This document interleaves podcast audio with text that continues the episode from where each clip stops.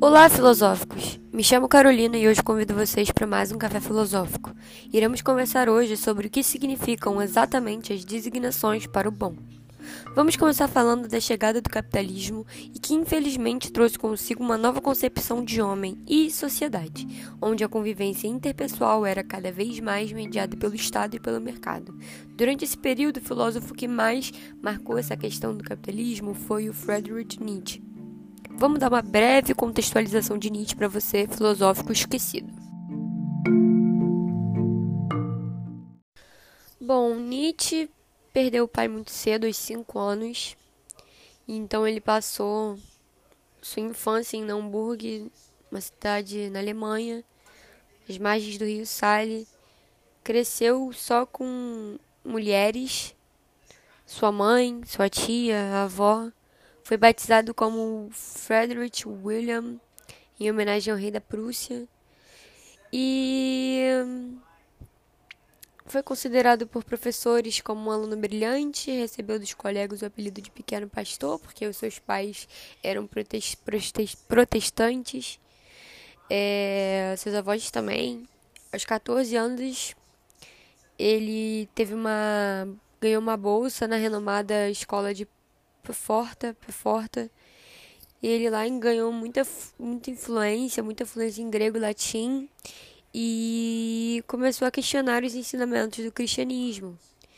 Depois disso, ele foi para Bonn estudar filosofia e teologia.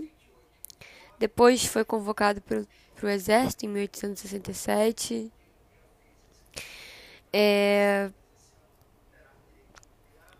Convencido por um professor, ele começou a morar em Leipzig para estudar filologia e conseguiu ser nomeado professor de filo filologia clássica na Universidade de Basileia. Aí ele começou a trabalhar, seu primeiro trabalho acadêmico foi conhecido como Origem e Finalidade da Tragédia. E cada vez mais ele começou a ganhar muita influência pelo mundo por conta das suas obras. E até hoje são questionadas e principalmente, Nietzsche sempre questiona as intensas transformações sociais que ocorriam em seu tempo. Tanto é que ele escreve num fragmento póstumo: cristianismo, revolução, abolição da escravatura, direitos iguais, filantropia, amor e paz, justiça, verdade. Todas essas grandes palavras só têm valor na luta enquanto estandarte, não como realidade, mas como termos pomposos para algo completamente diferente e até oposto. É desse ponto de vista que o filósofo considera acontecimentos históricos correntes de ideias, sistemas de governo. É também nesses termos que encara a democracia, o socialismo, o anarquismo. É dentro desses parâmetros que os avalia. Ele próprio foi um crítico feroz de muitas inovações que ocorriam. Assim como da exaltação que se fazia ciência como se ela fosse capaz de promover a redenção da humanidade. E ele questiona as relações que se estabelecem entre o certo e o errado, interrogando de onde herdamos esses conceitos, realizando um estudo minucioso dos valores das relações do poder, e é hoje que a gente vai conversar sobre isso.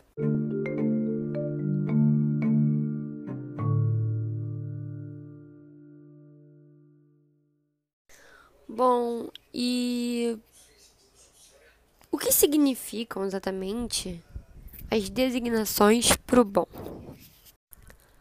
Nietzsche era um filólogo, ou seja, ele estudava a formação das palavras. Portanto, ele começa a se aprofundar justamente no estudo da palavra bom e, consequentemente, né, da palavra mal. Nietzsche descobriu que todas elas remetem à mesma transformação conceitual.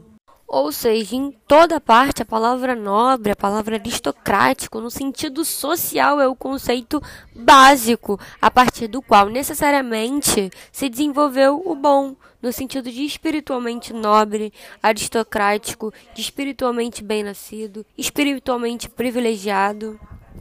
E diferente, diferentemente, diferentemente daquele plebeu comum, baixo, que significa ruim.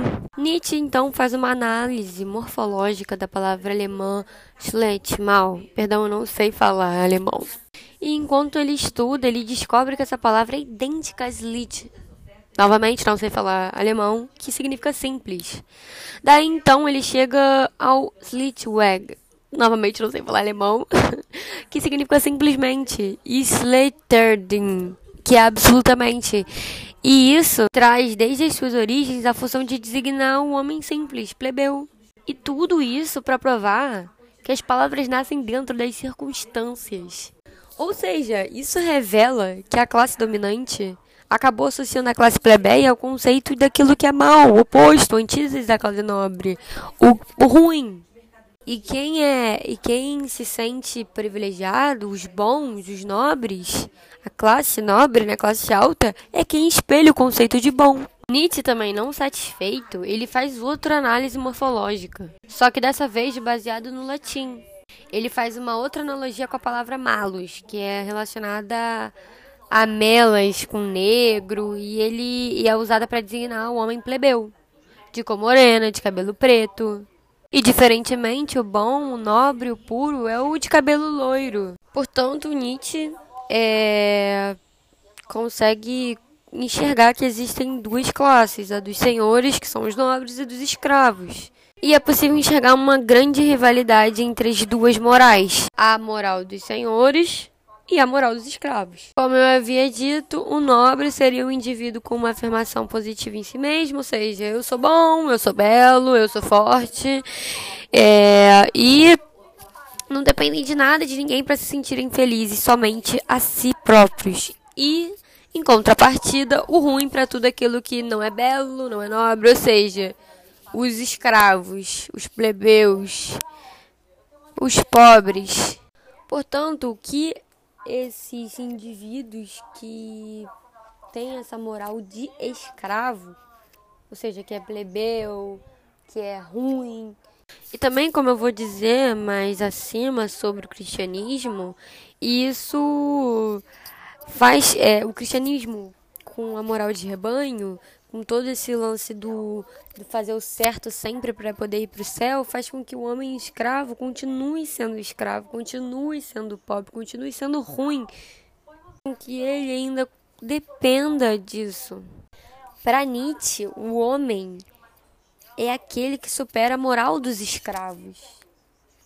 É aquele que transvalora os valores, recuperando o equilíbrio entre a razão, apolíneo e forças vitais instintas dionisíaco, valorizando a saúde, a coragem, a criatividade, otimizando sua vontade de potência, poder, e isso caracteriza o que ele chama de superação da moral dos escravos, que é a vontade de potência.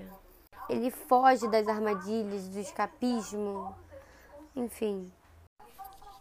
Mas também o Nietzsche não só critica isso, ele critica a religião também de modo geral. É, e principalmente o cristianismo e o budismo. A partir dessa concepção, ele começa a elaborar uma teoria chamada moral de rebanho, que é quando a gente começa a agir de uma maneira submissa por conta do poder religioso.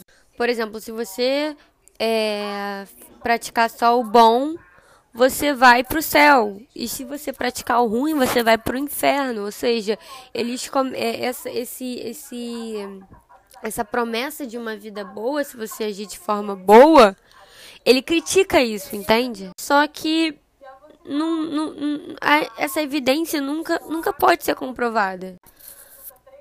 Tipo, os homens, eles devem abrir mão da sua liberdade em troca deviam ser o qual não tem a menor garantia de que isso vai vai vai acontecer. A gente não sabe, ninguém chegou aqui para contar o que que aconteceu.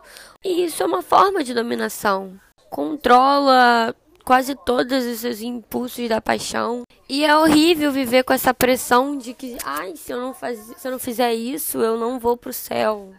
E com certeza a moral de rebanho tá completamente assentada na culpa e nos ressentimentos que só podem ser redimidos, libertados por meio de um ato misericordioso. Portanto, Nietzsche concorda que os atos deviam ser espiados e perdoados, para que não haja essa pressão. E durante essa obra do Nietzsche, ele vai chamando atenção para essa genealogia dos valores que ainda vigoram com muita força nos dias atuais. E esse pensamento dele causou muito impacto nas discussões entre os intelectuais é, no final do século XIX e ainda perpetua, perpetua, perdura, continua.